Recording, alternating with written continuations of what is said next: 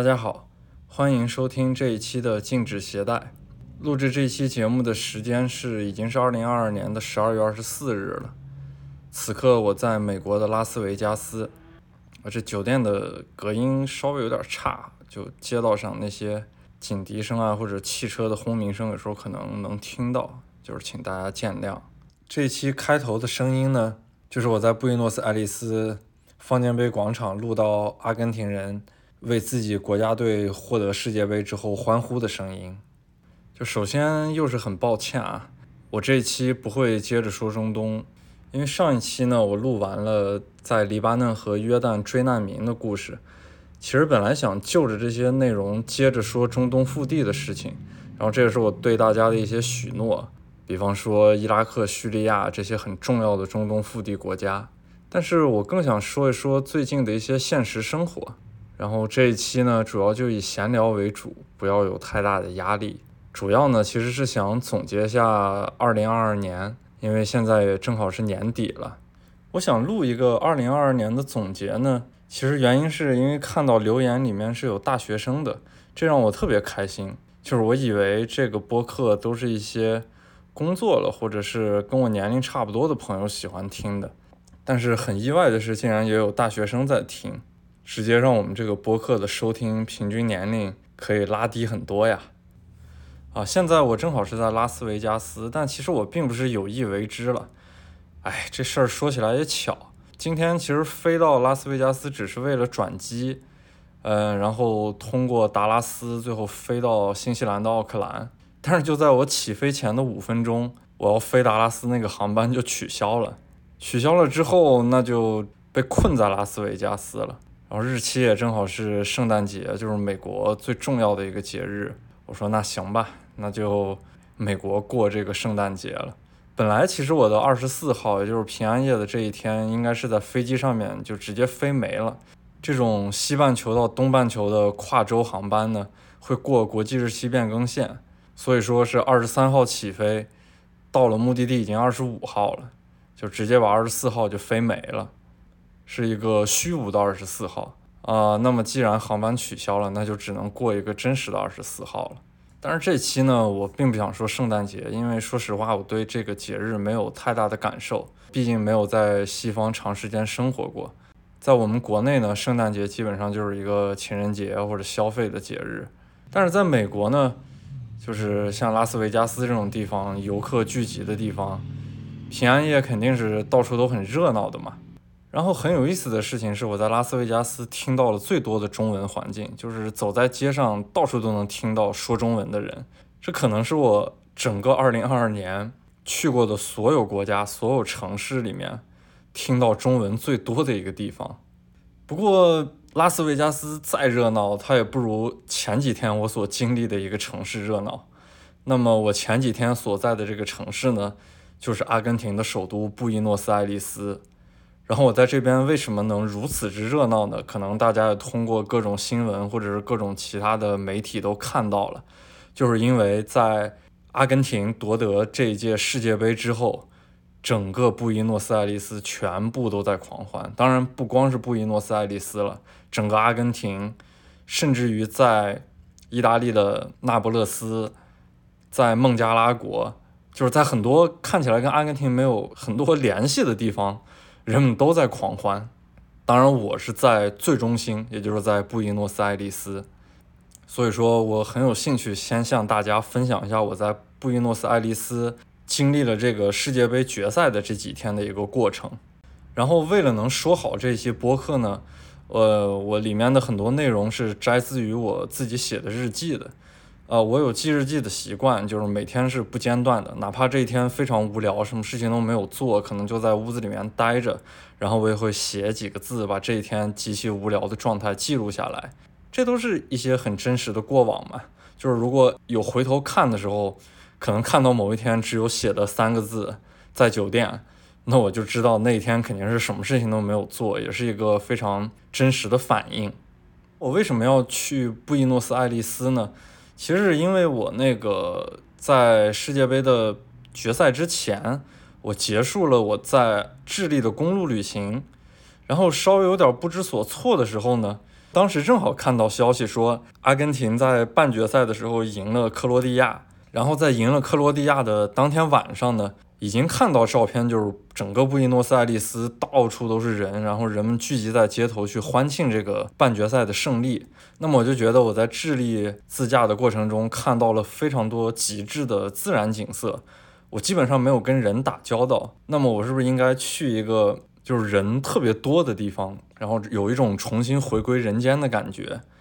嗯，我就在想，既然半决赛布宜诺斯艾利斯已经如此疯狂了，那么决赛就是无论它的结果是输是赢，我相信整个布宜诺斯艾利斯一定是街上充满了人潮。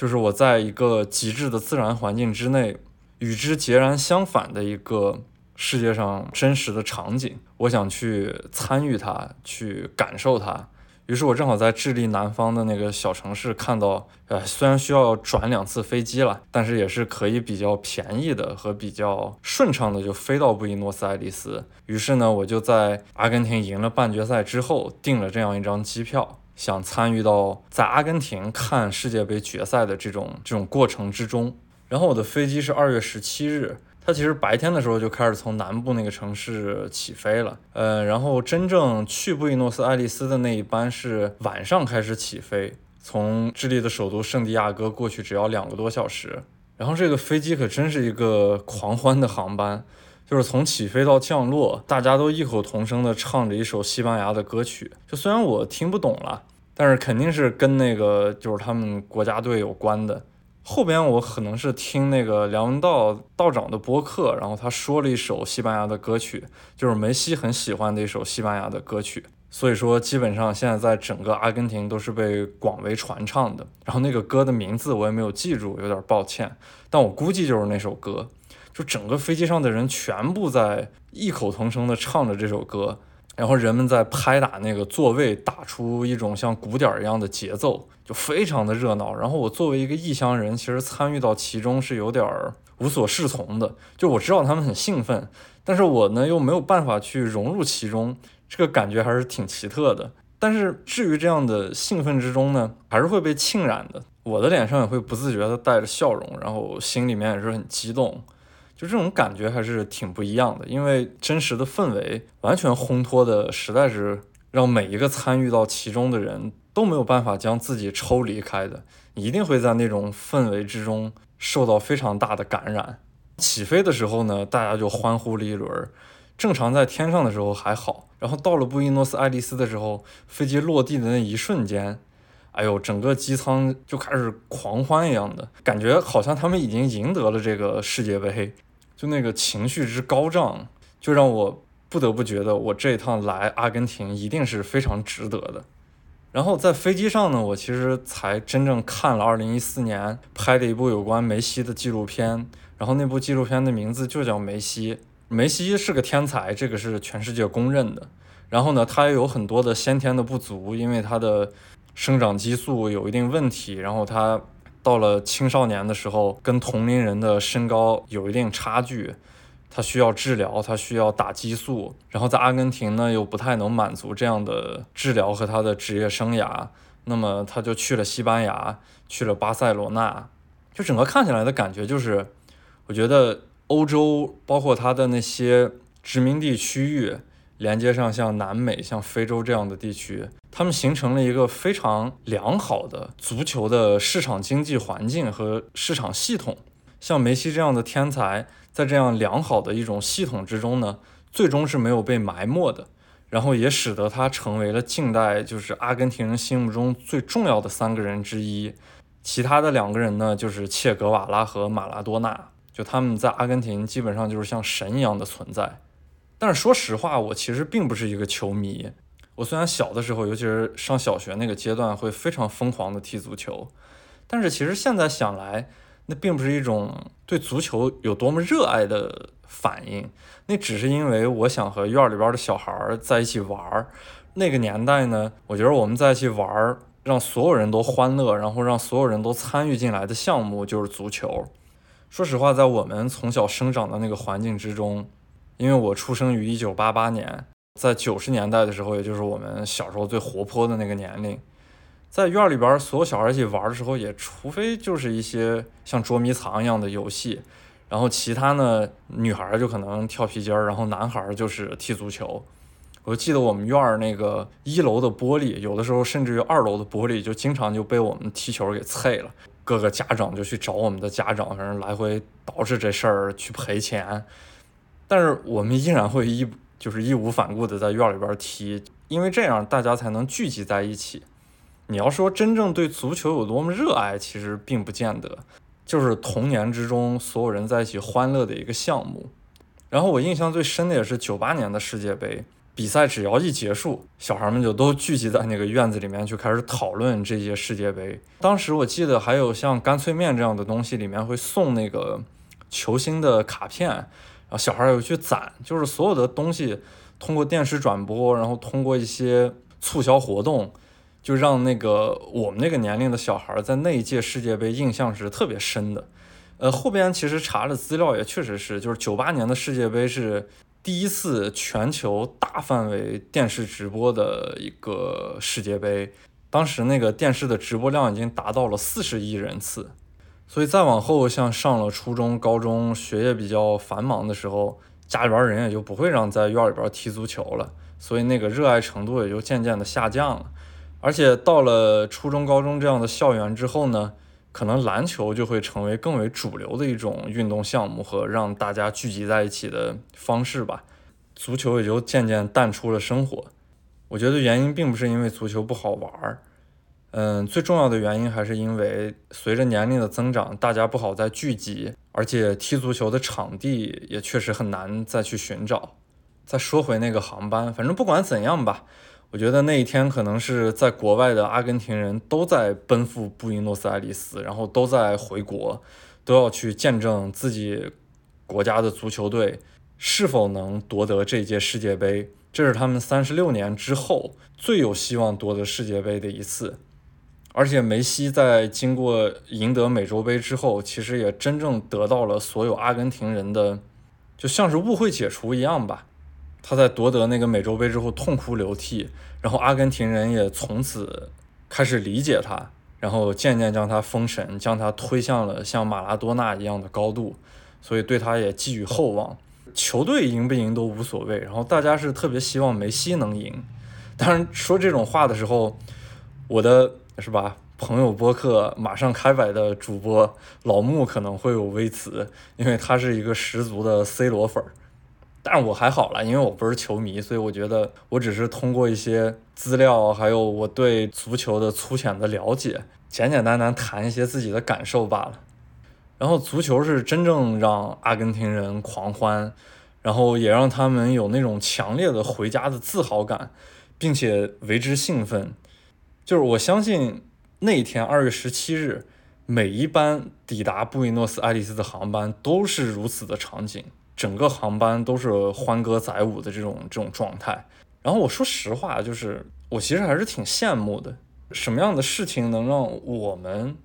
背后，尤其是这个国家，在某一个瞬间，全国的人能欢腾成这种样子，就是可以忘我的去宣泄自己的兴奋，我暂时还想不到。所以说，我在那个机舱里面，作为一个异乡人，显得有些孤独。虽然被他们的情绪渲染得非常高昂。但是我只有羡慕的份儿。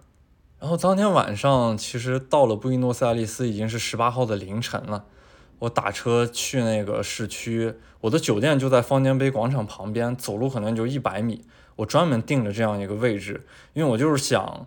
所有的人都聚集在方尖碑的时候，那么可能正常的生活是不太会有的。我为了比较方便的去。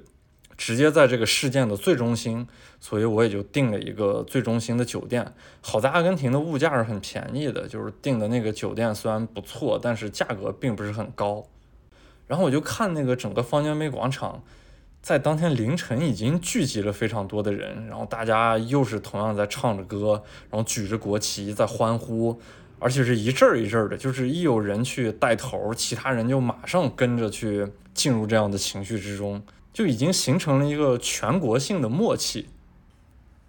紧接着呢，就来到二月十八日了，也就是决赛的当天。因为其实我的航班到的挺晚了嘛，然后我打车到了酒店已经凌晨两点多，我就赶紧睡觉了，也有点困，因为在智利开了十几天车，其实身体上还是挺累的。到了酒店就很快就睡着了，结果第二天早上十点多，我就听到外面的人开始欢呼，就把我吵醒了。当时布宜诺斯艾利斯时间应该是中午的十二点开始比赛，但是提前两个多小时，就街上已经到处都是这样的欢呼声。我推开窗户往外边一看，就是我那楼下那条街呢，所有的人都在往方尖碑方向去走，而且人已经非常多了。当时已经戒严了，就没有汽车再在楼下的路去来回走了。这个时候呢，我也就比较兴奋了，我就赶紧简单的洗漱了一下。然后背着相机就准备下去拍摄他们，然后也去一起看那个世界杯的决赛。没有两步路呢，其实我就会走到方尖碑广场了。嗯，我才发现其实方尖碑广场是没有任何一个大屏幕的，让所有在那个方尖碑广场聚集的人就能实时的看到世界杯的实况。后面我就发现他们怎么样去看这个比赛呢？只能通过周围那些街道的小饭店或者小酒馆。一般小酒馆只有晚上开门嘛，但是二月十八日那天，他们早上就开了门，然后接受了预定，就有的人可以聚集在酒馆里面去看比赛，呃，然后没有预定到的人呢，他们只能在街上去找那些有大玻璃，然后里面关着门的饭店，但是他们的电视屏幕会亮着，然后也是在播那个世界杯的比赛，但是这样的饭店并不是特别多，可是街上的人却非常多。就是一个电视，可能外面就得挤那么几百号人，这是根本没有办法能看得很清楚那个电视屏幕的实时状况的。但是人们不管，人们一定要这样去去看比赛，然后这种气氛就不断的在烘托，然后不断的去去高涨。到了十二点之后，人们终于开始看球。我觉得其实站得远的人，因为人实在是太多了，就是在电视屏幕之外。好几排那些人根本是看不着电视屏幕的，他们只能通过前面的人的一些吼叫或者是他们的行为去判断此时此刻阿根廷处于一个什么样的状态。每一次，比方说阿根廷拿球或者是有威胁的射门，整个人群就非常的开心，然后去吼叫、去加油、去呐喊，为自己的国家加油。不然就是人们那个整个都全部在欢呼，并且神情非常的紧张。这个时候呢，我因为看不着电视屏幕嘛，我在街头，我没有办法，我就回到了我的酒店。大堂的一楼其实是在播放那个世界杯决赛的，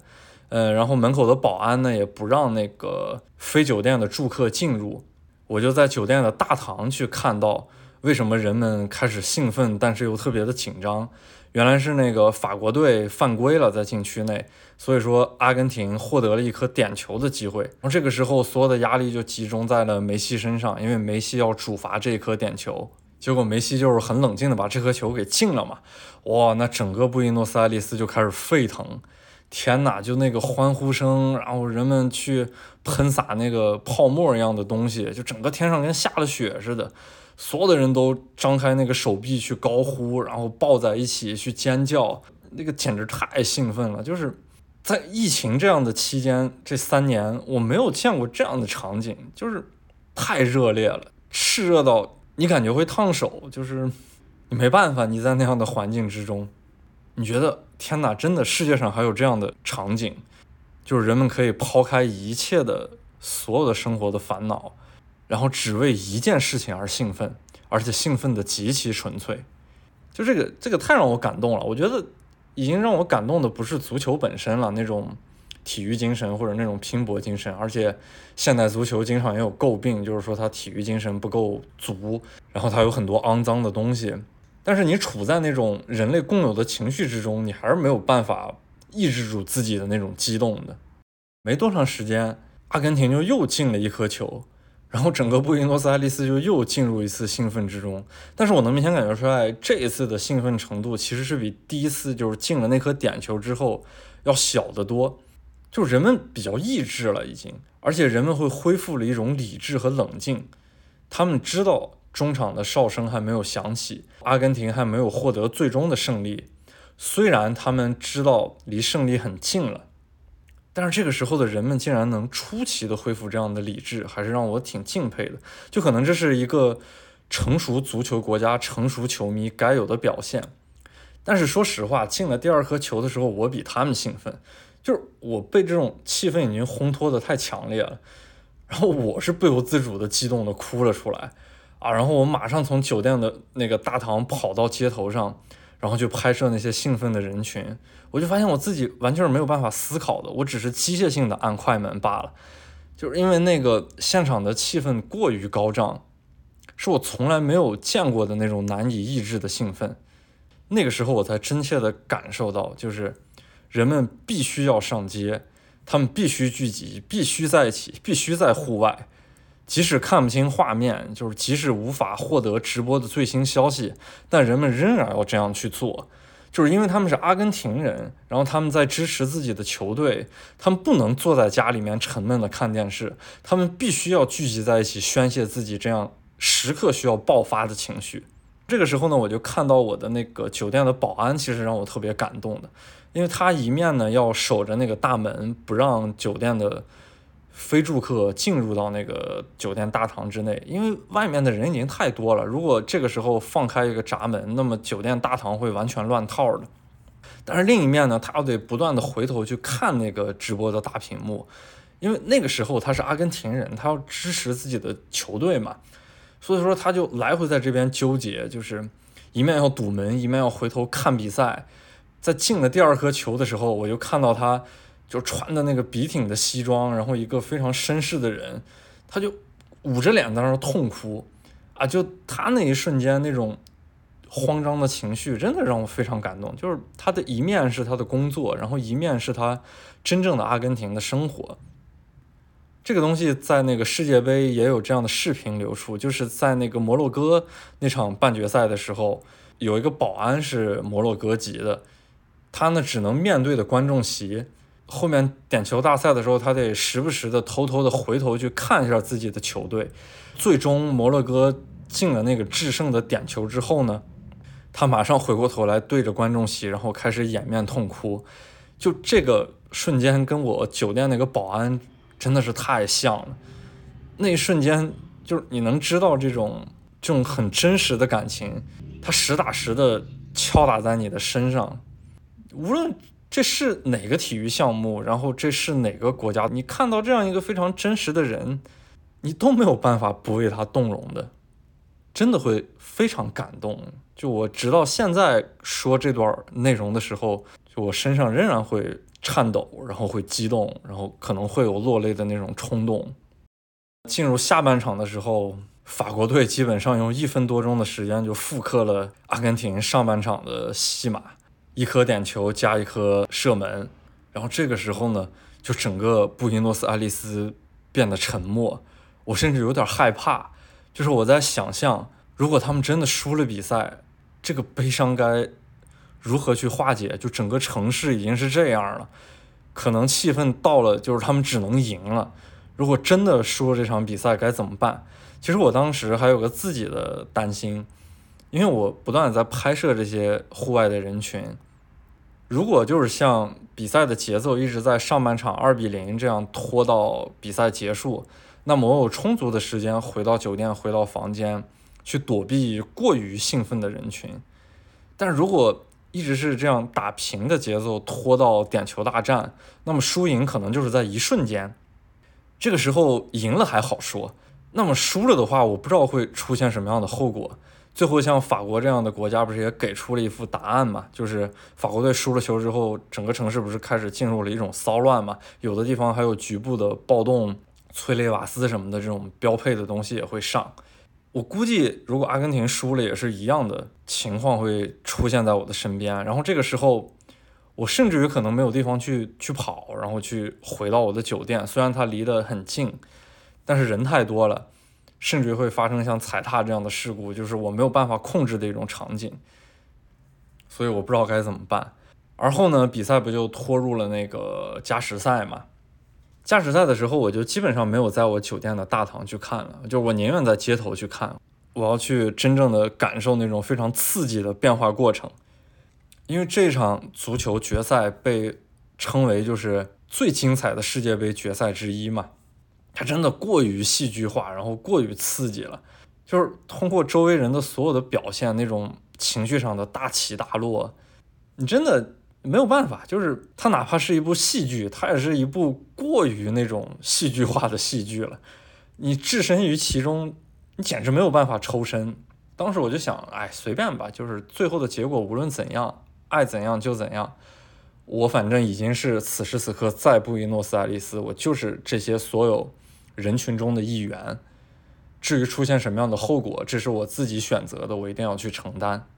然后呢，在加时赛的时候，人们就开始又欢呼去兴奋了一下。这个兴奋还持续了几下，因为在加时赛的时候呢，阿根廷进的那颗球还需要裁判先去确认一下。在加时赛三比二，阿根廷的人们又会觉得啊这场比赛稳了。但是很快又是法国队踢了一颗点球，又把比分追平，就不得不将整个比赛拖入最为残酷的点球大战。然后这个时候我就看见。街上的所有人开始手拉手，然后肩并肩，就大家屏住呼吸去等待这个，就是像一场审判似的这种结果出现在所有人的面前。然后有的人已经没有办法去看比赛了，他们就跪在地上去哭泣，然后去为自己的球队祈祷。他们没有办法去接受真实的画面。就那个时候，你你真的没法想象，就是足球已经成为一种。宗教行为了，它不是一个简单的体育比赛，它跟当时在场的每一个阿根廷人简直关系实在是太深了啊！那么最后呢，阿根廷，请肆意狂欢吧，就是你们可以歇斯底里的庆祝所有你们想要庆祝的东西啊！然后所有人抱在一起痛哭，去兴奋，然后去去吼叫，哎呦我天哪，就是我没有办法形容当时的场景。就就我这样一个东亚面孔，然后站在人群之中，也是被各种各样的人抱来抱去，就是大家太兴奋了，就抓住身边的一切，都要想尽办法去 去宣泄自己这样的快乐。然后当时有好多情侣就在街头开始抱着接吻，然后那种场景就特别像二战结束之后在纽约曼哈顿街头那张很著名的照片《胜利之吻》，然后这个。这个场景就是在布宜诺斯艾利斯的阿根廷的胜利之吻，但是因为我太激动了，我竟然没有成功的拍下来一张这样的照片。我看到我拍了可能几张还还还都是虚的，啊，简直太不专业了。但是没办法，我当时在那种环境之中，我我很不知所措的，我不知道该怎么办。我我我在一个全世界这三年来最热闹的地方就没有之一。然后我当时非常感动，就是布宜诺斯艾利斯是一个号称离中国最远的首都，就我他妈在一个离中国最远的地方，然后感受到了人类某种最真实，然后最炽热的这种这种沸腾的欢乐，这种感觉让我就不得不非常羡慕，然后又非常难受，但是又非常快乐，就所有的这种情绪都。挤在我我心里面，我没有办法去诉说的，我我只能看着所有兴奋的人，然后为他们开心，没有办法，就不好意思，我可能说这段时候都没有很好的能组织出来自己的语言，因为即使这件事情已经过去好几天了，然后我每每回想起来，还是难以抑制住自己心中的这份就是感动，就那个时候，就我很感谢这个世界，就是二零二二年。对很多人来说都是最煎熬的一年，就包括我自己，其实过得也没有那么的好了。虽然我躲开了一切，我我一直在国外，反正我也不知道该怎么去诉说这件事情。我们可能经历了很多，就大家甚至于是隐忍在心中的难过，但是我很幸运，我在一个离家最远的地方，看到了这种真实的、炙热的。一场狂欢，就那一下，我觉得我当时决定来布宜诺斯艾利斯是一个非常正确的决定。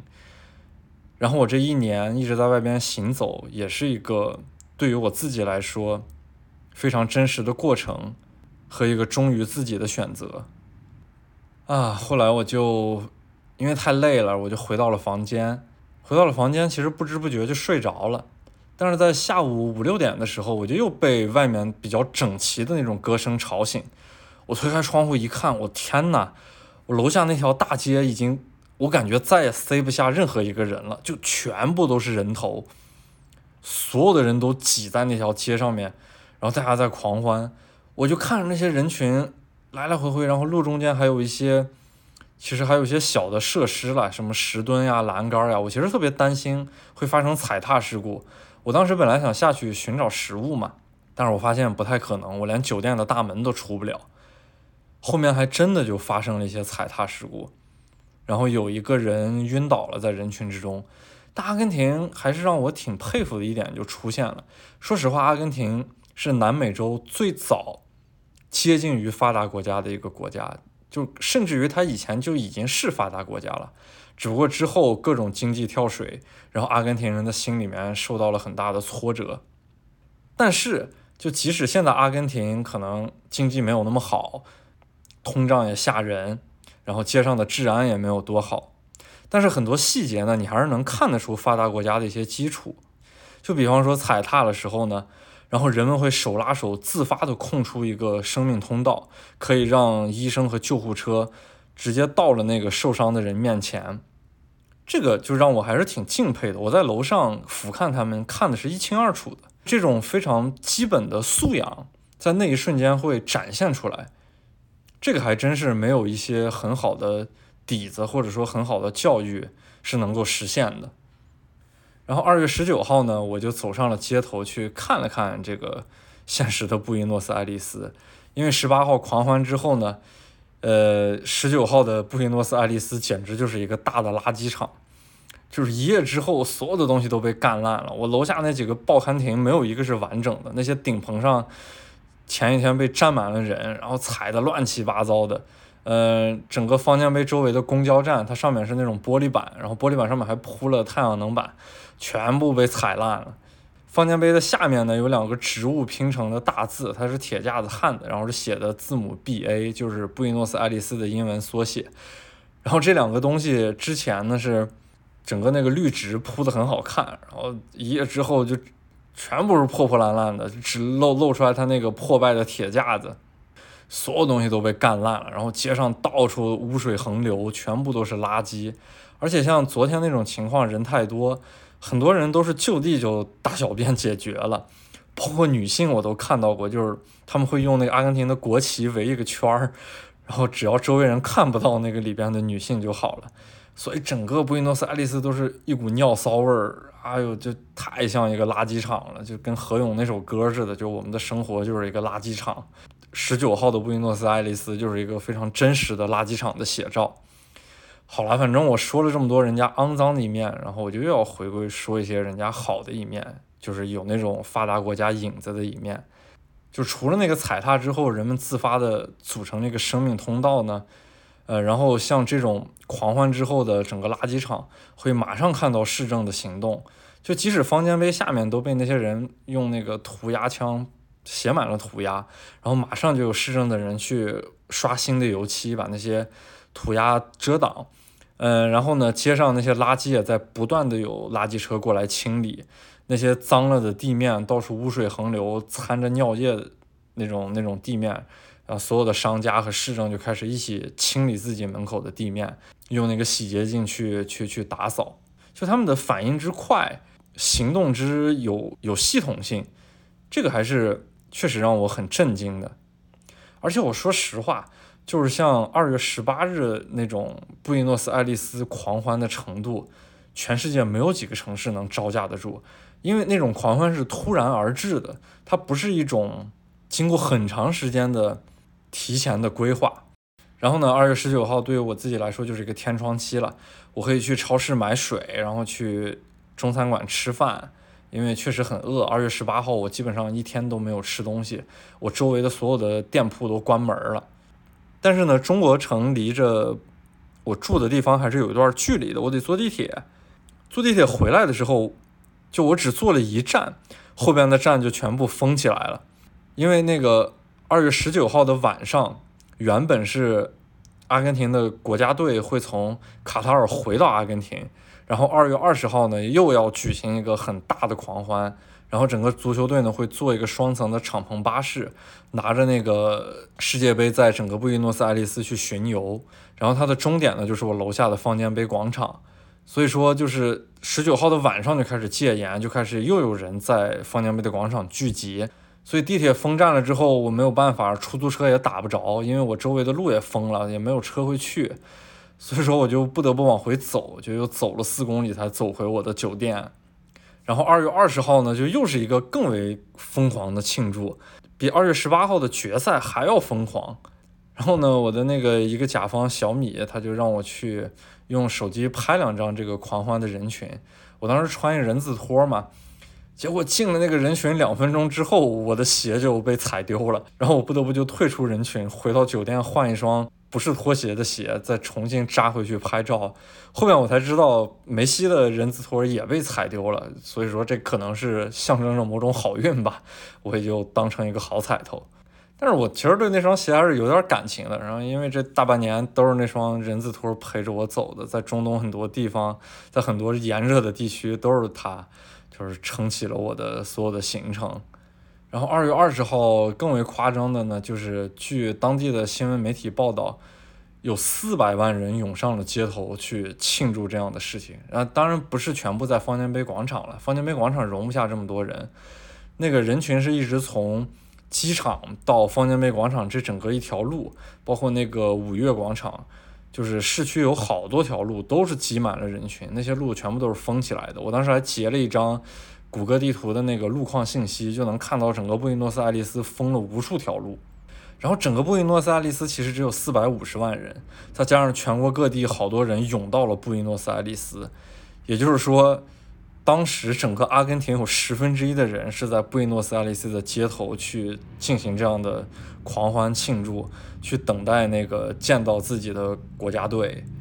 后边直接拖到下午，然后我在那个电视屏幕上看到，就是国家队那个大巴车在。挺郊区的地方，其实走了一段，但是人们情绪太高涨了，然后太疯狂了，有的人还从那个大巴车经过的立交桥上面跳到那个大巴车上，还有一个人直接跳失败了，等于他从那个大巴车上掉到了地面上面，可能摔得还挺严重的。然后国家呢，可能看到这样的场景，觉得这种情绪实在是太难抑制了，最后没有办法，就选择了，然后让国家队坐两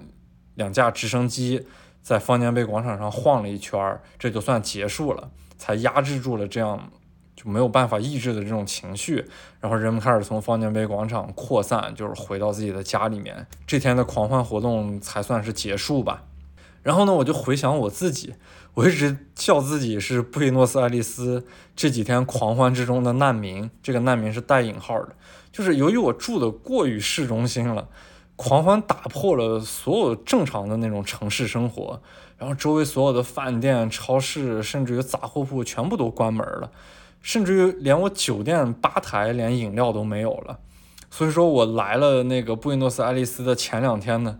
我就天天喝那个自来水。那自来水是有味儿的，但是没办法，因为我很渴，我只能喝那个自来水。二月十九号算一个窗口期了，我赶紧去超市买了点吃喝，然后吃了顿饭。结果回来的时候还遇到风站，呃，走路又走了几公里。然后二月二十号呢，就又是一个大狂欢，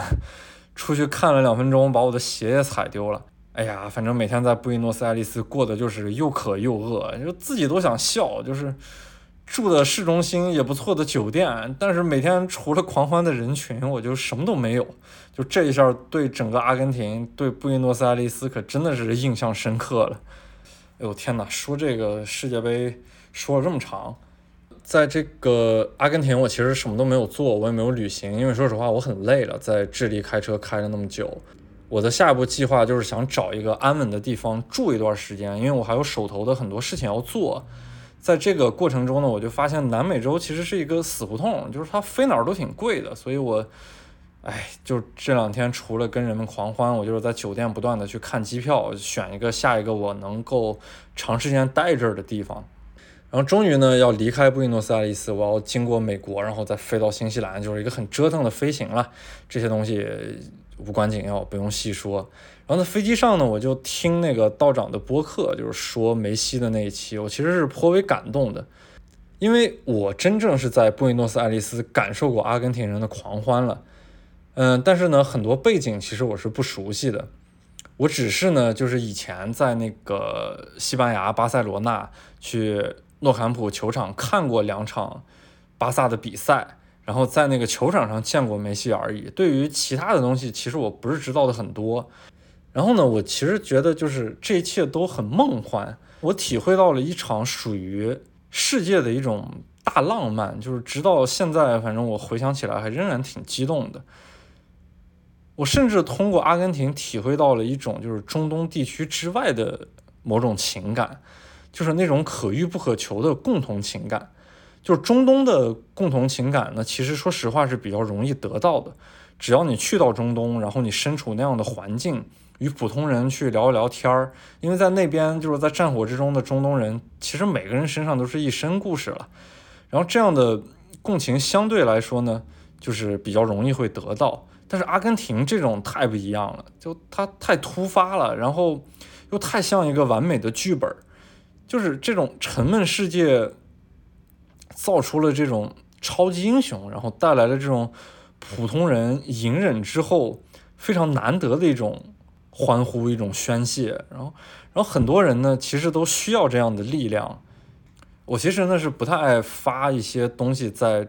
国内非常火的社交媒体上，比方说。某短视频平台，还有某生活分享类的平台，但是呢，我就那天没事干，拍的那个阿根廷人们狂欢的那个小视频，发在了那个生活分享类的社交平台上面，嚯，结果获得了目前为止已经一点八万赞，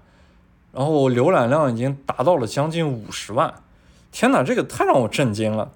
呃，好多留言都是说。就是与自己对比嘛，就是我们能不能有这样的生活，然后我们何时有这样的兴奋？我看到非常多这样的留言。就我说实话，在阿根廷呢也有中国的影子。我们应该对现在的生活保有警惕感，因为阿根廷在南美洲是第一个接近于发达国家的国家，他们曾经非常有钱，他们去欧洲去奢侈品店扫货，这一切东西，这一切生活的。美好的未来都跟我们某段时间的中国是非常像的，然后我们呢，真的要对此有所警惕，而不是庸庸碌碌，就是随波逐流就这样下去了。我看着阿根廷的这种兴奋呢，其实并不希望就是家乡也会出现这样的一种悲情。就阿根廷的这种兴奋是在这种生活非常邋遢，然后带有一定的自卑情绪。终于呢，他们有一种方式是站在世界某个领域的最高峰，所以全国的情绪都宣泄了出来。这种是跌入谷底之后一种决绝的呐喊，就是其实回归现实呢，生活是仍然很破败的。我不希望我们有一天也是这样的。然后说到这里呢，其实我还是很感谢大家的，就是收听我这个播客的这些朋友们。这大半年来，我其实是通过播客这种方式。是我孤独行走的生活中的一种与自己对话的行为，去将自己的一些东西去总结，然后去诉说。正好录制成声音呢，对于我自己来说是一个比较好的方式。但是半年做下来呢，其实效果还不错了，就是挺出乎我自己的意料，至少是。然后大家对我的各种鼓励，然后对我的捧场，都让我变得会更有动力去继续将这个播客更好的做下去。所以呢，在这里我也是非常的感谢。只是说到此处了，我我我的一种由衷的表达。然后前两天呢，呃，我跟那个程彦良录了一期他的忽左忽右，可能过一段时间大家也会听到。就他在其中还问了我一个问题，说我是不是就第三世界的爱好者？其实呢，我我是想说，这个东西也不分什么爱好和不爱好了。我觉得第三世界是一定要先去。就是如果你在想要探索这个世界的时候，第三世界是一个最好的起点。首先，它消费很低；第二，它更容易接触。它对于我们的护照来说没有什么难度。它不像欧美那些发达国家，就是在办签证的时候，有些时候会有一些门槛的。而且呢，第三世界大部分时候都是会让人充满好奇，然后有些时候也很艰苦。这种东西呢，只有在年轻的时候，可以会有这样的敏感性和能力，去很好的接触第三世界。这个呢，也是我想对就是能收听我这个播客的大学生所说的东西。如果你们开始接触这个世界呢，我希望你们更早的是接触第三世界，而不是发达国家，因为发达国家不会跑的。你二十多岁去和三十多岁去，甚至于四十多岁去，它仍然在那里，它的很多东西都不会变化的。但是第三世界是不断在变化的。你二十多岁去的时候和你三十多岁去的时候体会是完全不一样的。就比方说现在，我现在三十多岁，然后很多时候有一部分纠结就会在于，哎呀，我去这个国家是不是需要订一个什么样的酒店？它的性价比是好的，就是让我有一个比较舒服的环境，但是呢又不能太贵，就有时候会陷入这样的纠结。这是虽然很小的问题了，但是在过去，在我更年轻的时候，这都不是问题，它非常简单，就只有一个原则，就是便宜就好。然后呢，也正是因为便宜，我看过很多破破烂烂的酒店，然后我住过很多很 local 的房间，然后呢，我也正是因为如此，我接触过很多那种粗糙露骨的那种。特别具有生活质感的东西，然后这些经验呢，让我觉得现在回想起来是非常的难能可贵的。就我这一生其实是有机会接触这样的东西的，而不是那种一成不变的美好。我其实有些时候特别烦一些什么浪漫剧啊，或者是各种唯美的东西渲染出来的东西吧，就是攒了一段时间钱。然后呢，我要来一段什么梦寐以求的出国旅行，嘿，结果好，啪，去冰岛，啪，或者去巴黎，哎，这听起来其实就很无聊了。我甚至呢，有些时候特别反感一些就是知识分子的侃侃而谈，啊，比方说什么我在剑桥啊想到了某个某个伟人、某个诗人，哎，我在巴黎的左岸怎么怎么样，我和什么海明威有过什么样的共鸣。哎，其实我听起来觉得这些说辞都特别的油腻了，因为他们其实都脱离了一种，哎，那种有点蠢到可爱的真实生活的那种那种质感。不过土摩托老师可以，他经常也说起一些他年轻时候的背包经历，有机会我拉他来一起连线。就是我觉得发达国家也是一定要去的，但是那些东西呢？不着急，就是你慢慢来。等你有了一定的阅历和学识之后呢，再去，其实一点都不迟。而且呢，对于自己来说是一个很好的总结。就是如果你在接触了很多第三世界的时候，如果说只去发达国家呢，然后天天啊各种思想、各种伟人去接触，就会让你觉得他们特别缺少这种现实世界的体会，就是生活根本不是那个那一面的。如果你第三世界和发达国家都来回去，然后各种穿梭，有些东西其实都不用去解释，你真正的体会过了，答案自然而然就有了。而且对于什么所谓的良好的物质生活，或者是纯净的什么精神追求，根本不会羡慕的，因为你的视野其实变得更宽阔了，对于很多东西看都非常淡然。这么说来，像在什么第三世界，然后睡那些破旅馆，它有啥意义呢？其实我也说不出来它有什么意义。然后你接触那些粗糙的人，那些破败的生活环境，他们又有什么意义呢？我真的说不出来。但这些东西都是你真实生活中的一个过程，而且是你某个特定年龄段、某个思维方式、某个探索世界的眼界。所共同创造出来的一个那个时刻你该有的东西，他们都是你生活过的一段过程。如果你好奇于世界，然后却没有太强的能力的时候呢，你过往的这些真实生活其实会非常的炽热和非常的纯粹，因为就是要牺牲生活的一些质量，才能换取你的这种这种所谓的赤子之心吧。还有那种很露骨的一种所谓的理想，然后这些东西呢，其实能够转换成你以后或者是你生活好起来之后所没有办法获取的一种特别纯粹和真实的快乐。就可能我表达的不是特别好了，但是如果真正的体会过这些生活之后，可能会与我有有一定的共鸣吧。嗯，说完阿根廷呢，就倒叙的再说回智利。其实我在美国和墨西哥干完活之后呢，因为我没有去过南美洲，所以我想踩一脚南美洲。当时也没有什么好的选择。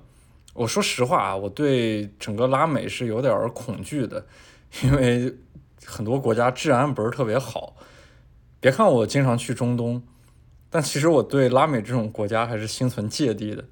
因为说实话啊，在中东这种国家，其实抢劫呀什么的是比较少的。他遇到一些事情的情况就是零和一的概率。如果遇到事儿，一般就是大事儿。比方说前段时间，喀布尔发生了针对中国人的恐怖袭击，然后那个酒店呢，里面住着好多我的朋友，包括我在录阿富汗播客的时候经常提到的汪段勇博士，他当时就全程直播了这场针对中国人的恐怖袭击。我还是特别佩服他的勇气的，就面对这样的生死攸关的情况下，然后他还能把一手的资料向外界传出来，非常令人敬佩。但是在拉美不一样，因为拉美有些地方那真的是实打实的会抢你，嗯，并且呢，我身上最值钱的东西就是相机。其实倒不是说相机有多值钱了，这都是身外之物。但主要如果把我的相机抢走之后，我就没有吃饭的东西了。整个生活的重心也就被抢走了，这种感觉还是很难受的。所以呢，在这种背景之下，就是还有我自己的误会之下呢，我选择了智利，因为智利此时此刻是整个南美洲经济最好，然后治安也是最好的一个国家，它也是最接近于发达国家的这么一个南美国家。然后看来看去，发现智利其实最适合做一场公路旅行，价格也不是很高。基础设施也蛮好的，因此我就制定了一个很大的公路旅行，就是从智利的最北边一直开到它的最南边。当然，智利的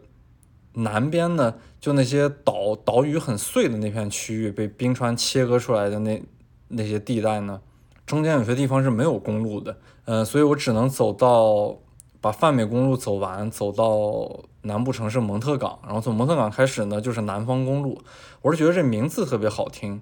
因为像什么南方呀、北方呀，在我们中国是一个很明显的像文化特征一样的一种标志吧。经常说到南方都会怎么怎么样，然后大家有一些联想，然后北方是怎么怎么样的，也会有一些属于北方的联想。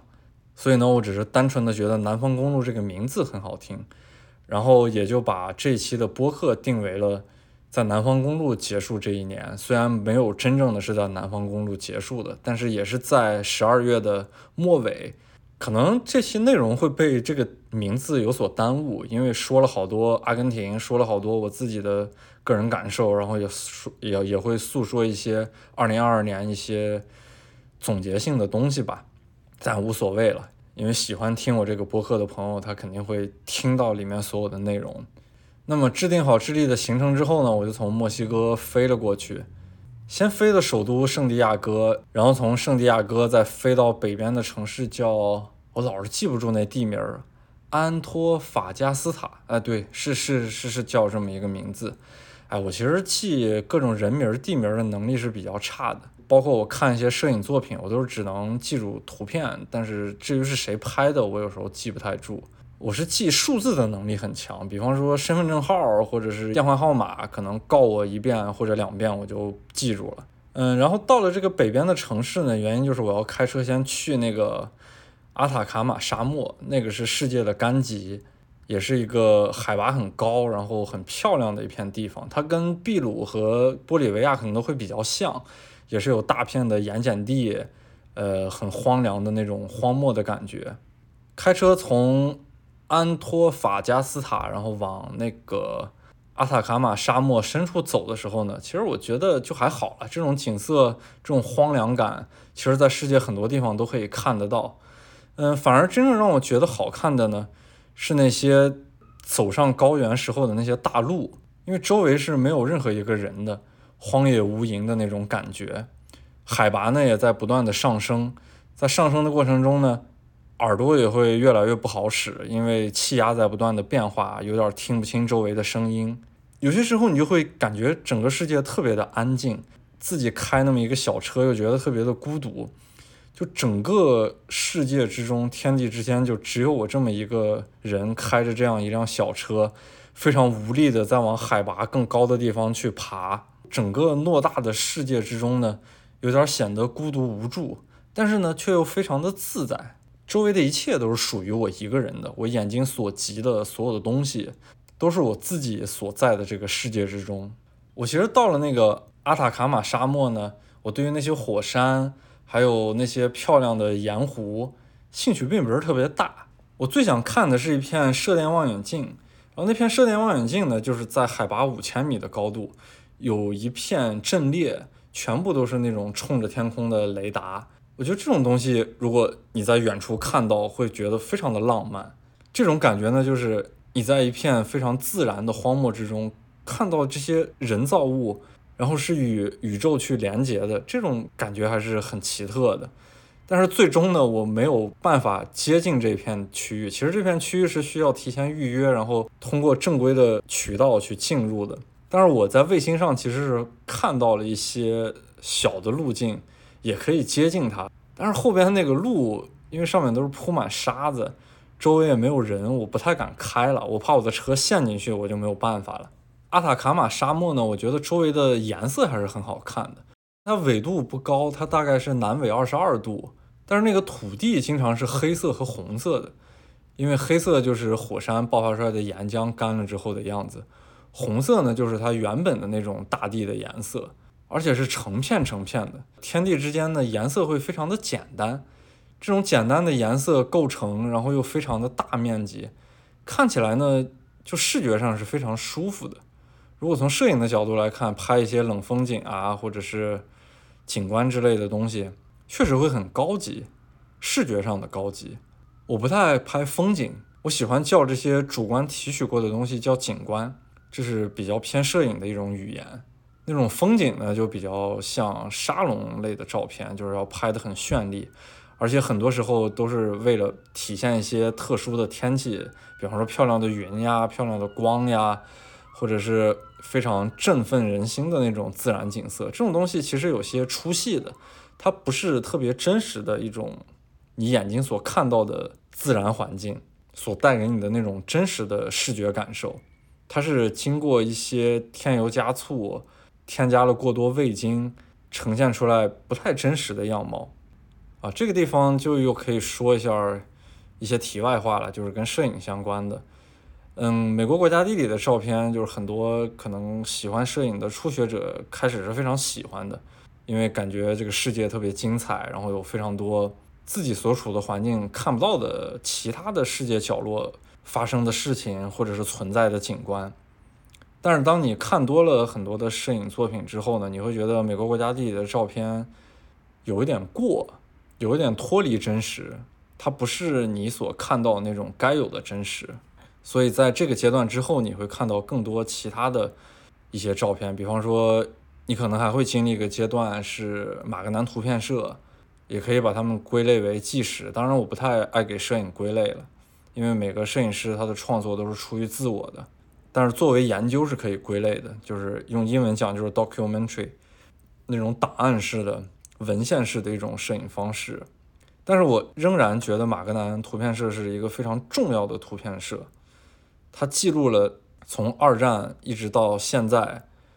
世界上很多非常重要的事情。就是有一帮的这样的摄影师，他们永远冲在世界的最前线，记录所有人类行为中无论好的无论坏的该有的东西。当然，再往后走呢，会有进入艺术范畴的一些摄影的领域，这个话题就有点太大了，我就不在这里多说了。嗯，然后离开阿塔卡马沙漠之后呢，我其实也没有什么目的地了，我就是开车一路向南，反正开到哪儿算哪儿，从那个荒漠开到海边，整个智利北部都是那种悬浮在空中的大直道。是的，就是他们就是给我的感觉完全是悬浮在空中的，没有尽头。因为太长了，然后周围的色块又非常的统一，只有那条路是抽离在其中的，而且经常有那种大的上坡或者是大的下坡，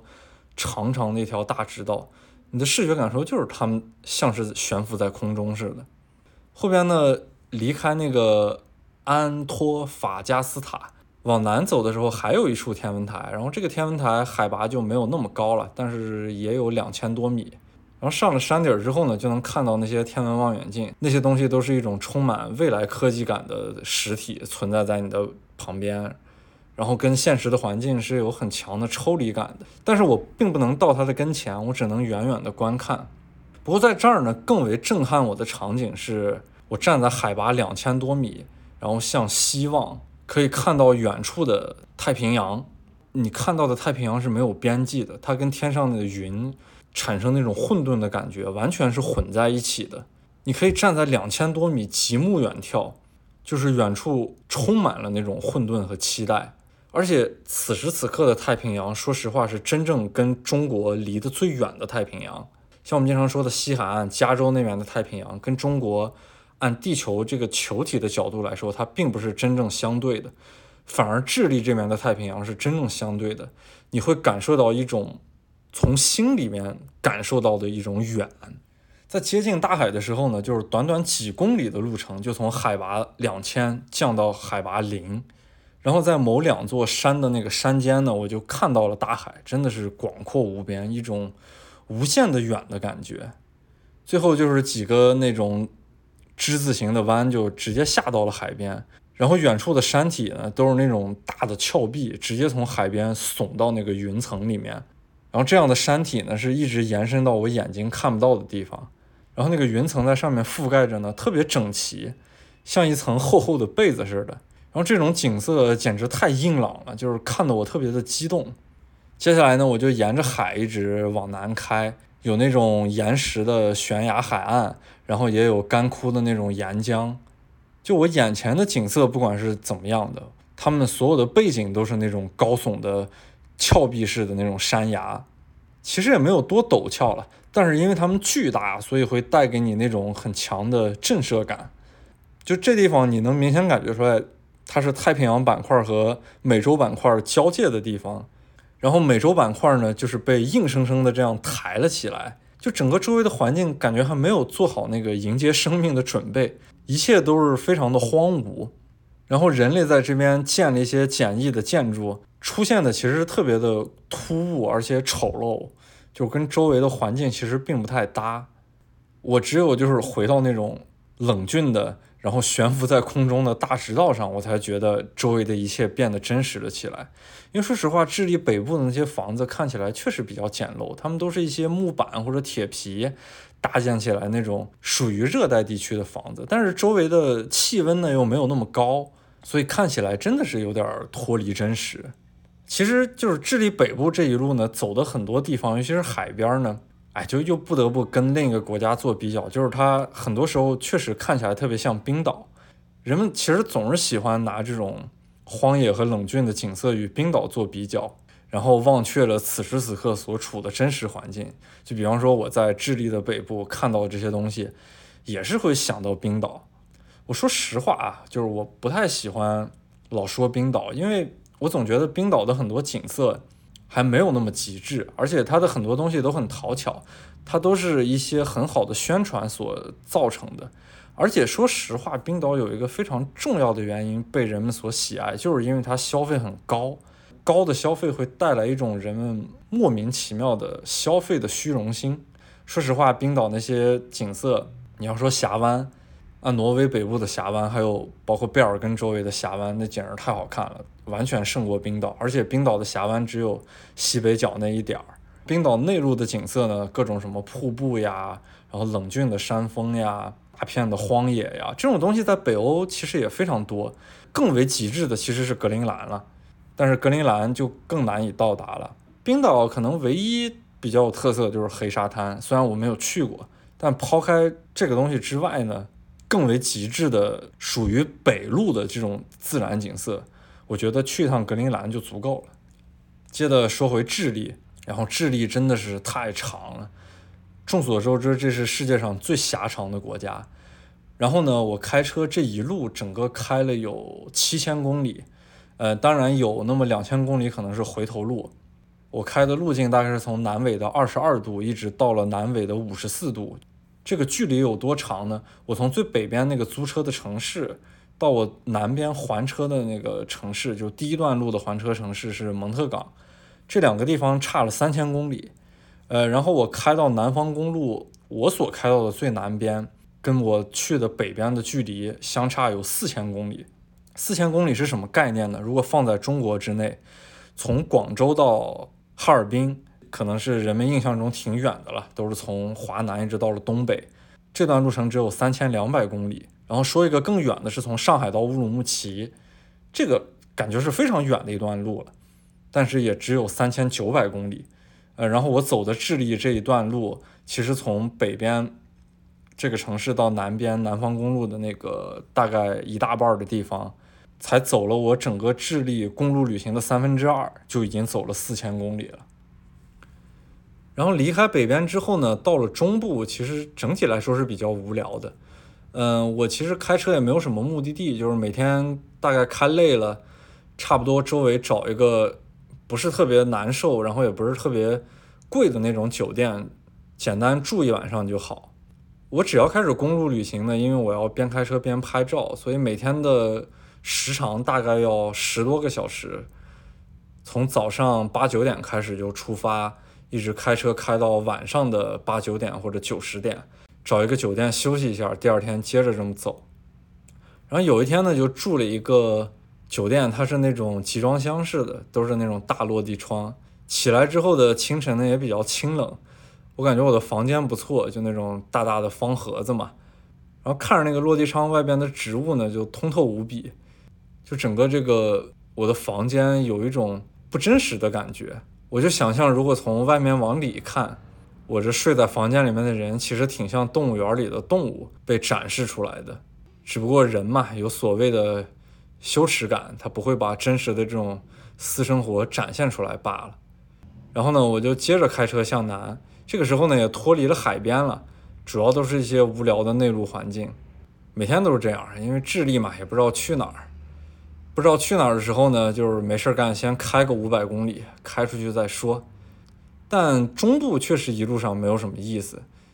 而且是人口比较稠密的区域，就是人一多了，跟自然一脱离了，相对来说就比较无聊。尤其是越接近它那个首都圣地亚哥，就越是这样。我基本上开车开的都有点失去兴趣了，而且这样的路程走了一两天，可能跨度得有一千一千多，快两千公里。那么既然没什么事儿干，我就好好的赶赶路呗。所以在这样的环境之下呢，我就想到我之前所说的，就是如果想看自然景色，在这个地球上面有条件的话，那么就去看最极致的就好了。因为为什么要看这种最极致的呢？我觉得它最大的好处就是这种事情会削减你的很多欲望，然后会让你有一种一览众山小的感觉，就是不会对一些事情有一些执念。好多时候这些执念都比较虚无，在这种大段呢又无聊的公路上，尤其是高速公路上开车呢，我其实比较喜欢做的事情就是听播客。然后听播客呢，人也会随着他们所说的一些内容去进行一些思考。这个时候呢，其实我基本上开车都会进入一种类似于冥想的状态了，就是我的思维跟我脚底下还有眼前的条件反射是不太一样的。我会被很多播客中的内容带着走，因为开车的过程中也不能看书，也不能看电影儿，然后听播客呢，又又又都是一些熟悉的语言环境，有些时候你也不会觉得那么孤独，而且听别人的播客有时候也会增加自己的诉说欲，我也就能在这儿给大家很好的录播客。我忘了路上具体听的是哪个播客了，反正中间说到一些跟摄影相关的事情，嗯，想到前段时间可能看过一组照片吧。就是拍的国内疫情之下，北京那种基本上没有人的城市，就空空荡荡的城市。他那个拍照的人呢，自己也是搞了一个什么，就类似于他在北京露营似的这种这种这种这种方式，然后记录在疫情之下的这种苦难。哎，我就觉得那照片太无聊了，就是他通过自己的一种粗浅的方式去美化这样的苦难，然后通过一种讨巧的，然后视觉的。很有形式的方式进行所谓的一种标新立异，然后搞一个特别荒诞的形式，这并不是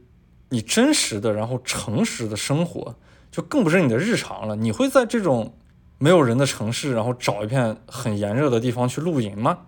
这种讨巧的东西并不能引发人的共同的情感，它只能剩下某种就是荒诞无聊的一种空洞。其实纵观摄影史。在各种重大的苦难之中，是没有这样的作品可以留下来的。说白了，就是因为他根本不诚实，就更不用说自我对人类、对社会理解深度的一种表现和反思了。哎，其实摄影史都扯远了。就这一次疫情，然后可以看到西方的摄影之中是没有这样的照片的。所以，就每次也反思自己，就是拍照片呢，一定要。也不光是拍照片了吧，可能做很多事情，不论是创作还是主观上的一些事情，都要就是回归自我，然后忠于自己的一种真诚。开着开着呢，我就到了圣地亚哥，然后进了圣地亚哥，觉得好烦躁，然后还有堵车。哎呀，就是前两天在自然环境中处的久了，真的回归到这种很繁杂的人类生活之中，容易变得烦躁。然后离开圣地亚哥，接着往南走呢，其实也挺无聊的，都是那种大高速公路，然后车还挺多的，景色也没有什么东西，就是那种最正常的人类活动的痕迹，被改造了很多，然后自然流露出来的很少，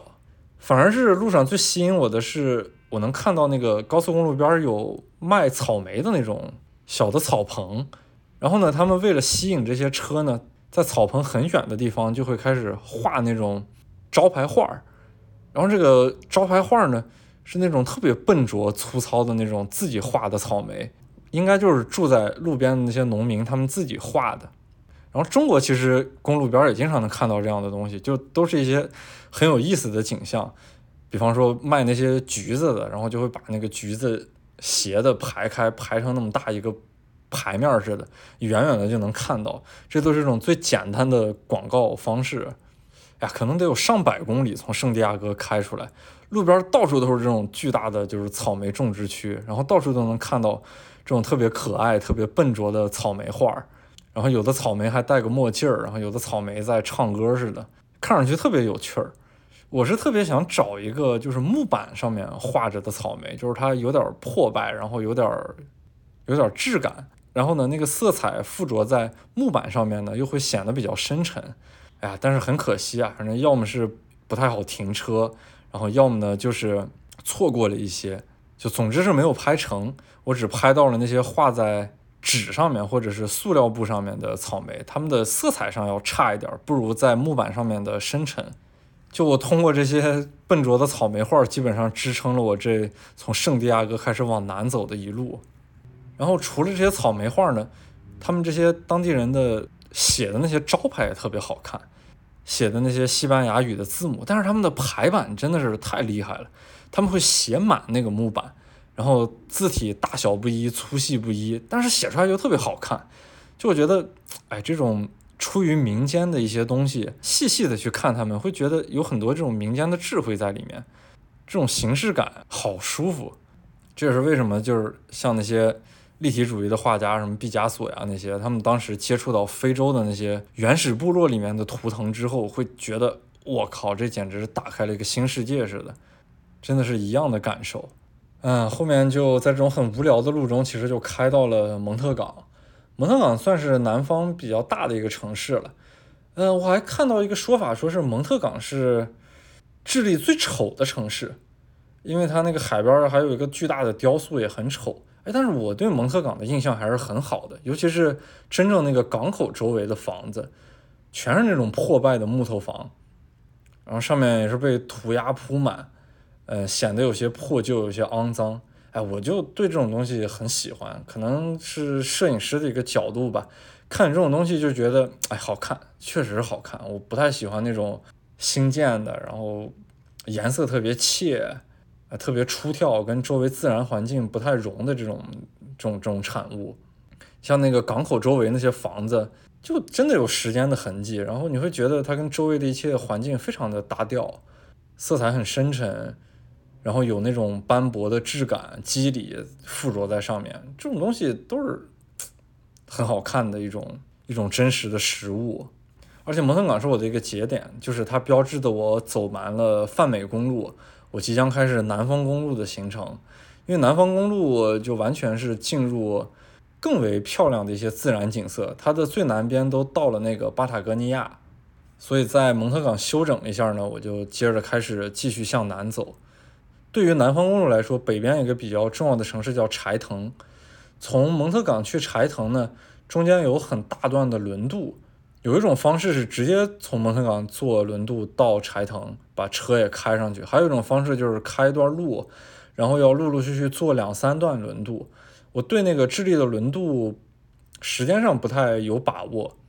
因为我怕这些轮渡耽误我开车的时间，所以我就直接买了一张票，从蒙特港直接上轮渡开到柴藤，然后从柴藤再开始走南方公路。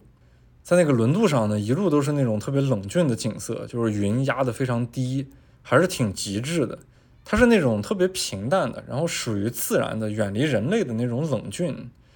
就你面对这种东西的时候，会有这种明显的感觉，就是这是真正的自然的舞台，就是他是主角，他可以肆意的表演自己的各种情绪。然后下了轮渡之后呢，其实天已经快黑了，因为那边纬度也逐渐的在增高嘛。南半球正好又是夏天，所以说我们北半球接近冬至的日子，在南半球来说，白天又特别的长。当时呢，我就路过了那个柴藤火山。柴藤火山，我记得是二零零几年喷发过，就当时把周围的人疏散了非常多。直到现在，柴藤火山因为它是个活火山，它每天山顶上还是冒着烟。但是我去的时候天气不是特别好，就周围到处都是那个云和雾。但是我其实还蛮喜欢这些云和雾的，就是我之前所说的，他们是自然的主角，他们可以肆意表演自己各种各样的状态。所以我在接近那个柴藤火山时呢，虽然我看不到它的山底儿，但是我看见周围的一切就是像极了一种感觉，我没有办法形容，我觉得只能用一个词儿形容，它就是冥界。就因为周围好多那种枯死的树干，然后它们各自扭曲的那种样子，一看就是那个火山爆发的时候，火山灰遮天蔽日的时候，它们不是失去了光合作用嘛，然后就死掉了，然后只留下那些干枯扭曲的树干。然后此时此刻呢，又是大雨滂沱、雾气弥漫的那种状态。然后那些枯死的枯干中呢，就由于这个雾气所带来了一种强烈的空气感，周围的一切呢又在快速的变化和蒸腾。就我只有唯一的感觉就是这特别像冥界。然后离开柴登火山没走多远呢，又看到一个巨大的瀑布，然后周围有高山。嗯，旁边呢又是一个很大的湖，然后那个湖上面远处的山又被那个云翻滚下来就遮蔽住，而这个时候呢又特别像所谓的仙境，前前面可能一两公里的地方还是冥界，然后马上呢又到了这个仙境，就是你会感觉到这个 自然景色真是让你觉得有敬畏感的和让你觉得如痴如醉的，他们可能就在一瞬间，然后界限又如此的模糊，很有意思的。离开这些地方呢，我就又回柴藤，因为这个柴藤火山在柴藤的北边。我的大方向是一路向南，我只是到了柴藤那个城市之后呢，往北走了一点儿。然后回柴藤的路上呢，天也不是很晴了，但是呢，落下去的太阳呢，让天空的这种凝云呢，就形成了一种粉色。然后走着走着呢，云可能比较薄了，就是整个世界都被这种粉色浸染了起来。然后这个时候呢。因为没有网，我就没有在听播客，所以我就听着那个手机里面存着的一些后摇，啊，我当时就感觉就自己也化作了这种器物，融在了就是这片粉色之中，就是稍微有些不知所措，因为周围的一切开始变得不太真实了。我是很恍惚的在往前开，但是呢，我又特别享受此时此刻。其实没有开多久了，但是我自己的感觉是过了非常久，就时间被停滞了，哦，这种感觉太不真实了，就很舒服。就有些时候你真的会在自然环境中才会获得这种一瞬间，你也说不清楚它是什么样的，但是它就是会回馈给你这种非常多，但是又很平淡的这种很沉稳的力量。然后到了柴藤之后呢，就住了那种小木屋。其实南方公路一路上的住宿基本上都是这种小木屋，都是他们周围的那些原住民自己盖的。但这种小木屋条件都非常好了，就是很舒服。嗯，所以说智利看起来是像个发达国家。它这种小木屋跟北欧那些小木屋基本上没有什么差别，只不过是构造不太一样。因为智利南部它其实雨还是比较多的，然后那些小木屋基本上都是。架起来大概半米一米高的样子，木屋的底下就会堆放柴火，嗯，然后我们每次住那些小木屋呢，都得自己生火烧柴，这其实也是特别有乐趣的一个一个一个过程，就是你自己进了一个冰冷的屋子，然后自己动手去点燃柴火，逐渐屋子里面开始变得温暖了起来，感觉很好，就是有一种自己劳动之后获得成果的快感。然后我在柴藤的那个小木屋还有一个很有意思的小插曲，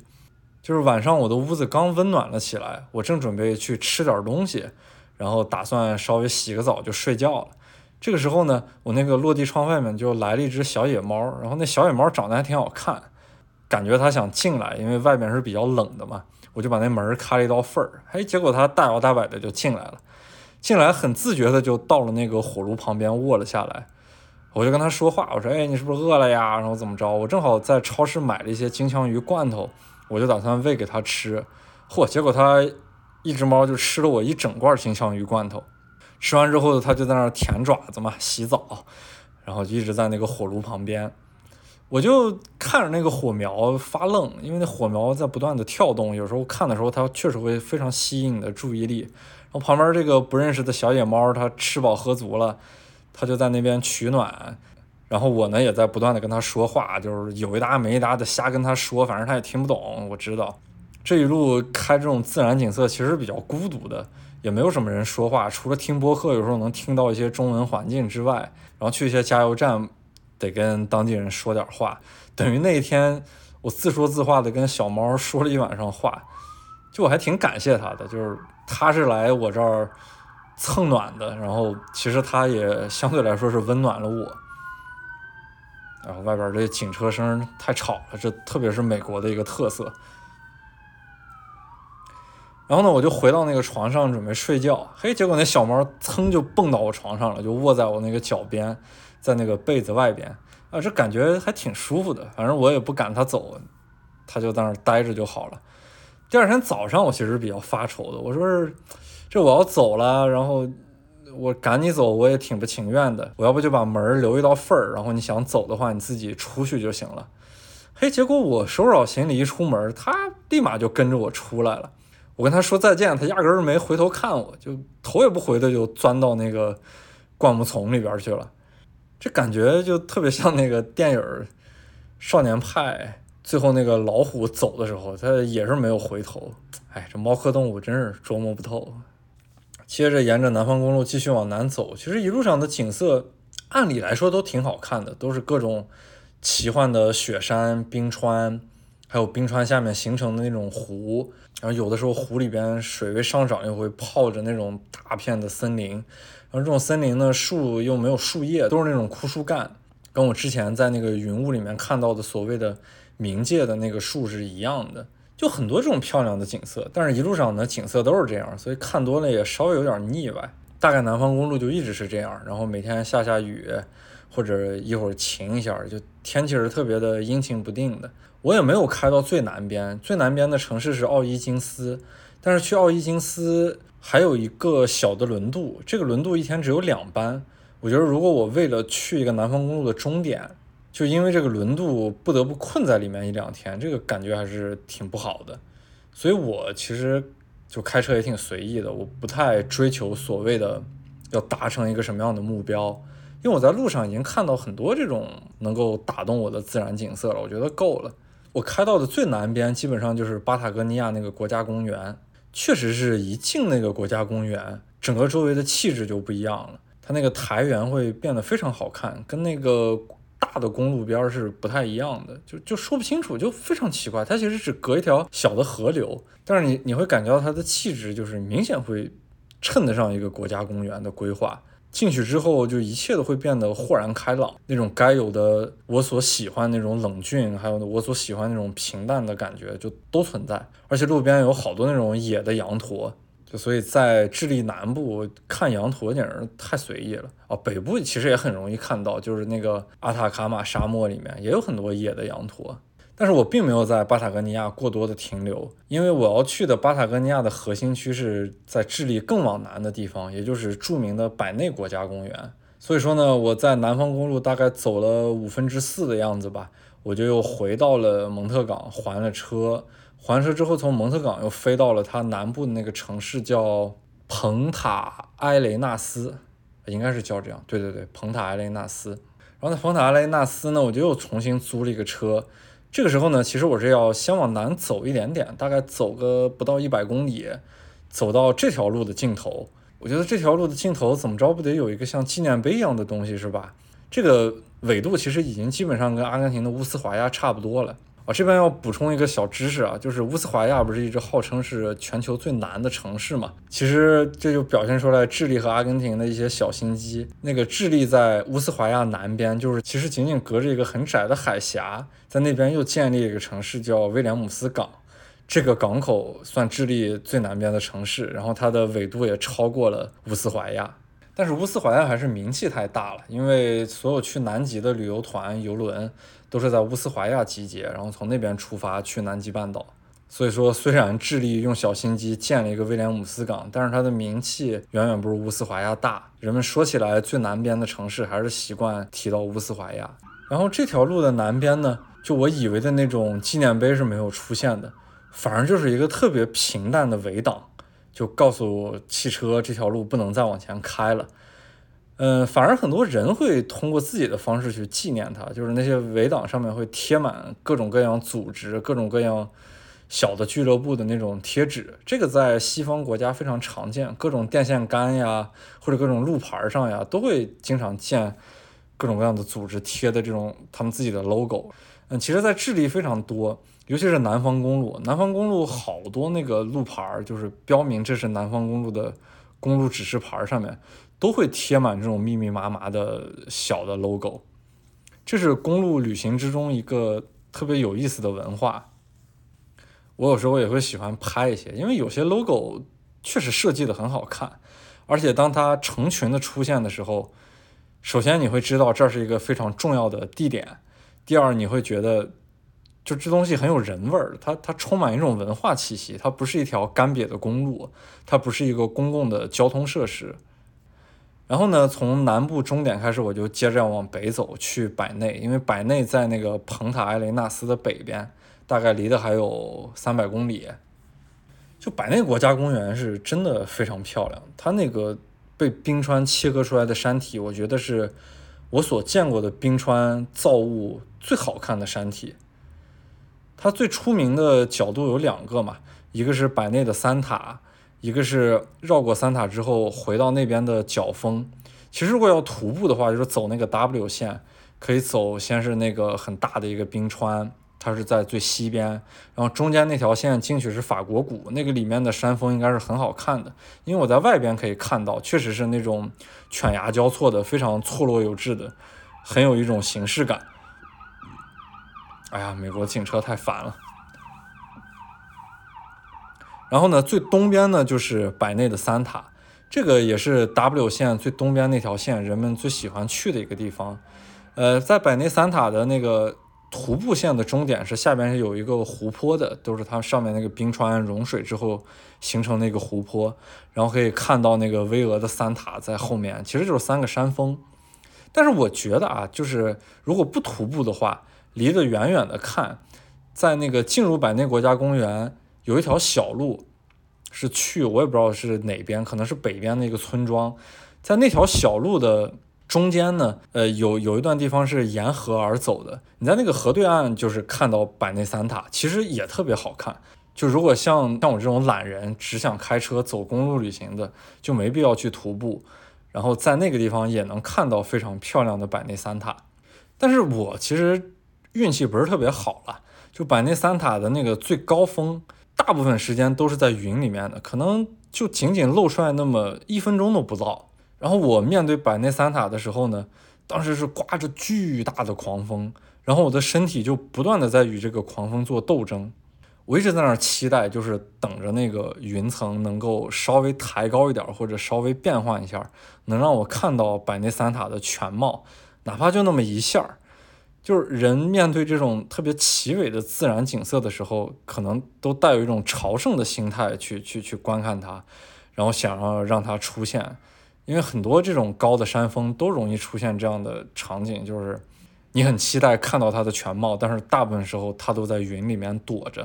然后当时那个大风呀，吹得我的眼泪就直流，就因为我逆风而战嘛，眼泪就是迷糊了我的眼前的这种景象。我特别想把它拍下来，就是我甚至想在相机镜头前面倒上很多水，然后能够还原出来我这种眼睛因为那个泪水所看到那种很真实的场景。后边呢，就天气就越来越糟了，然后我觉得很没有希望了，我就离开了。离开的时候呢，我就去了那个角峰那边，但我后面发现其实角峰更漂亮，就我觉得比百内三塔还好看。尤其是角峰有很多那个角度，它基本上那条公路一路上都能看到角峰的不同角度，再配合上整个那一片儿的那种山体，啊，确实是非常的震撼。就这真是整个巴塔哥尼亚算是非常极致的景色之一。然后另一段非常极致的景色是在那个阿根廷那个境内，也是一个非常经典的徒步线路。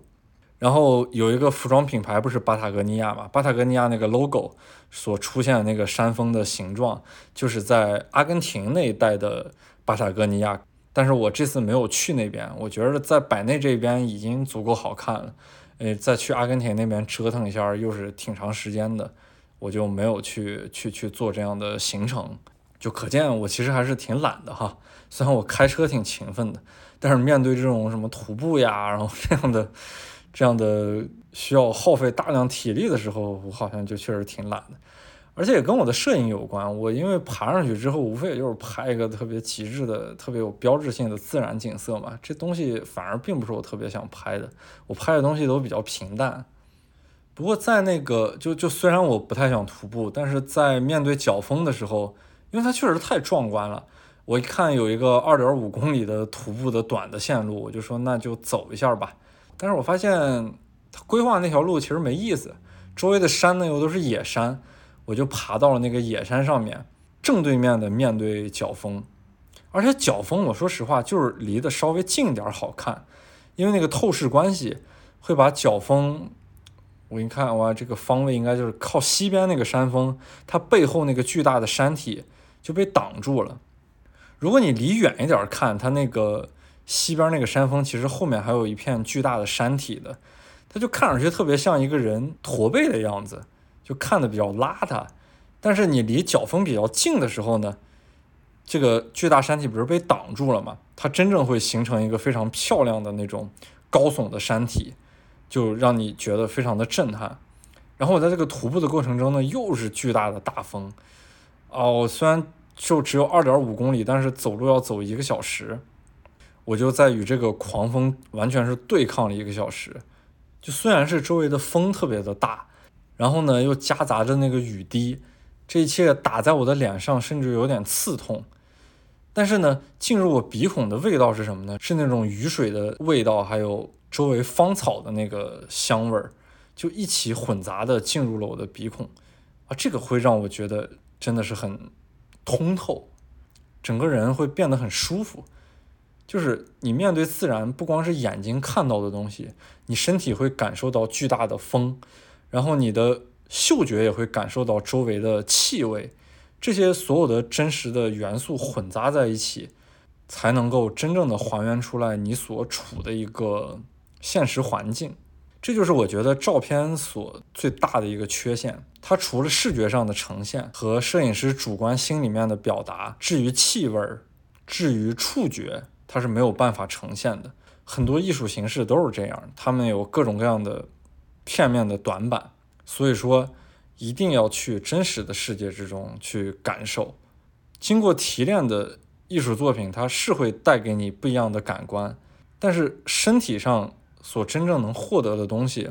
还是要在现实环境之中。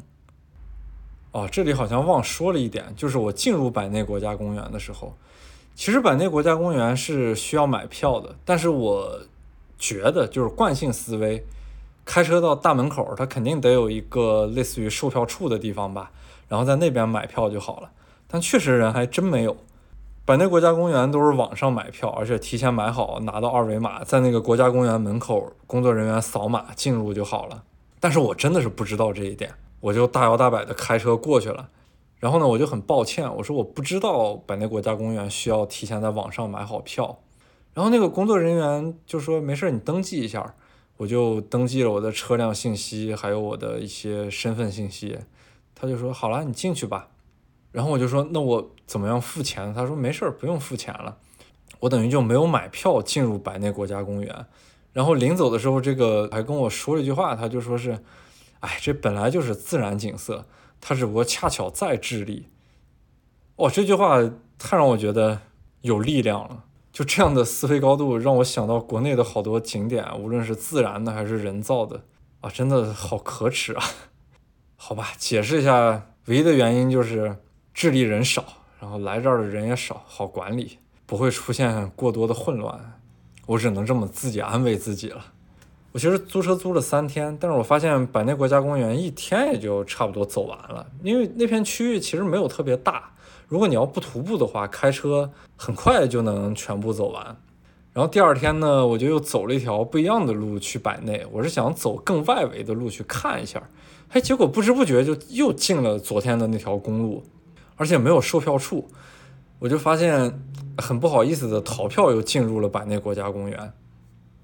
因为第一天人家等于是网开一面让我进去了，第二天我再不买票进去就多少有点不好意思了。但结果恰巧是第二天就真的是没买票就进去了，嗯，后边就又逛的范围可能更大了一些，又去看了那个冰川，然后把百内国家公园里面能走的路大概都走了一下。离开的时候呢，就看了一下那个山峰的整个的群像，其实我觉得还是离得近一点好看，我个人的感受，离得远了看呢，有点过于的宏伟，过于的标志性。这种东西呢，就跟真实生活离得确实有点距离了，它有点出跳。好了，这就是我整个智利的一个行程，我也就介绍完了。这一期呢，没有说那个中东，然后说了南美的这两个国家，我大概是在南方公路结束了这一年。那么最后呢，我就简单的总结一下2022年吧。其实前面说阿根廷的时候，我或多或少也说了一些2022年的。各种内容，我相信很多人都是一样的感受，就是这一年可能过得并不是特别好。我就是因为在四月份的时候看到周围的一切开始变糟，我所居住的北京可能要被封控，它至少表面上不会说封控，但是会给我的生活带来很大的麻烦。因为我是一个摄影师，然后我得不断的进入现实环境去拍照。我没有办法在一个固定的房子里面长时间的消磨时间。第一，我没有办法持续我生命中比较有价值的事业，就是去拍照。第二呢，就是我挣不到钱，我也不能让我的生活形成一个良性的循环。我没有这些东西支撑我，我其实生活的意义不是很大的。因此，在这一年比较彷徨的时候，也正好。我的甲方有任务想让我去拍照，我们一商量，在这样的契机之下，我就选择了主动离开。我离开了国内，然后我开始选择在国外生活。我当时想的可能半年时间差不多了，但是没想到现在走了这么长时间，从四月份四月底出来到现在已经走了七八个月。现在回头来看，我的主动选择，对于自己来说。收获要远大于在国内一个封闭的环境之中，因为最重要的是影响我的情绪，我所有的创作都会围绕的一种很低迷的状态，我不知道该怎么样继续前进下去。在离开中国之后呢，我就走了很多地方，这大半年的线路呢，我是从美国开始，然后美国经过开曼群岛，去了古巴。古巴拍摄照片给甲方，从古巴离开又回到美国，辗转到巴黎，飞到摩洛哥。摩洛哥拍完之后，相当于是我的那次的拍摄任务结束。我自己去了土耳其，去土耳其的东部，我想要看一下土耳其的库区，因为在叙利亚和伊拉克的库区我都去过，甚至于伊朗的库区我都踩过一脚。然而，库区人口最多、面积最大的土耳其东部，我一直没有去过，所以我就在土耳其东部进行了一次公路旅行，不光看了库区，还探访了底格里斯河和幼发拉底河这两条中东地区最重要的河流，它们的源头。然后离开土耳其之后呢，就到了欧洲。到欧洲的原因也很简单，就是想去看一下俄乌战争之后的一些真实环境。虽然我当时进不了乌克兰，但是我规划了两条边境行走，一段是沿着波兰和乌克兰的边境，一段是沿着芬兰、挪威和俄罗斯的边境。而后呢，我就在欧洲晃了很长时间。等到塔利班执政一周年的时期，我就又回到了中东地区，去了阿富汗，去了也门，然后又去了沙特阿拉伯。本来还想去伊朗，但是时间不太够了，因为我在阿富汗待了很长时间，最后也没有去成瓦罕走廊。这些内容都可以听我之前录的播客，说阿富汗那些内容。然后也门和沙特我也录了播客，没有听过的朋友可以去听一下。之后呢，我就又回到了欧洲出差。我去参加徕卡相机的活动，徕卡也是一个我非常重要的甲方，在我的摄影之路上给予了我很多的支持。然后在欧洲又接到了一个拍摄任务，要去香港，所以我就从欧洲辗转到了香港。香港之后呢，又到了美国和墨西哥去进行拍摄。这次拍摄任务结束之后，我就选择了南美，开启了这一趟公路旅行。然后呢，我即将去大洋洲。这大半年呢，我等于走了六个大洲，然后三十多个国家，有七八十个城市，我飞了大概也有七八十趟，总里程超过了十八万公里。就其实很多时候也是很奔波和孤独了，但是得不断的去进行选择。其实回头来看呢，我还是很感谢这大半年，就是我真正扎入了很多真实的环境。嗯，我可能相对于大部分朋友来说，较早的又体验了国外的生活，因为中国迟早会放开的，然后大家迟早会可以出去玩儿，然后去旅行，去感受很多不一样的真实的生活。但是这大半年，可能我的感受会更多一点，因为我在看到一个世界复苏的时候，它的不断的变化，它很高的通胀，很高的物价。然后我们的国家在世界的讨论之中，还有人们的在乎程度之中，在不断的降低。我们很多作为中国人的心理的变化，参与到世界之中的一些不一样的感受，这都是我一些很真切的体验吧。但是我还是鼓励大家要去感受真实生活，因为在这三年之中，前两年还好一点，尤其是今年。很多时候都在这种焦虑之中，在这种网络环境之中，已经没有办法去真正感受和触摸你原本该有的这种正常的生活。就哪怕它不精彩，哪怕它不热烈，因为每个人的生活都不是那种天天过着像戏剧一样的。我们就是需要这种很平淡的、很真实的，但是很自我的这种日常生活就好。但是这一年好像都成为了一种奢望，终于在年末的时候，它以一种很惨烈的方式进行了结束。但是总归生活是要向前的。对于我自己来说呢，以前出行是生活的一种调剂，但是现在呢，我的生活就是出行，我需要做很多的选择，然后需要处理很多的问题。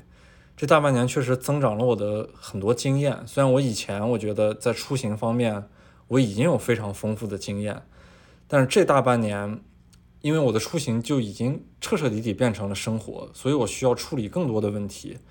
我在面对经济紧张的时候，我要做出怎样的选择，会让自己更好的待下去，以及我面对各种各样的拍摄题材的时候，我怎么样在最有限的条件之中达到最高的效率，获得最多的拍摄回馈。这个回馈不是钱，是回馈于自我的这种成长、这种感受，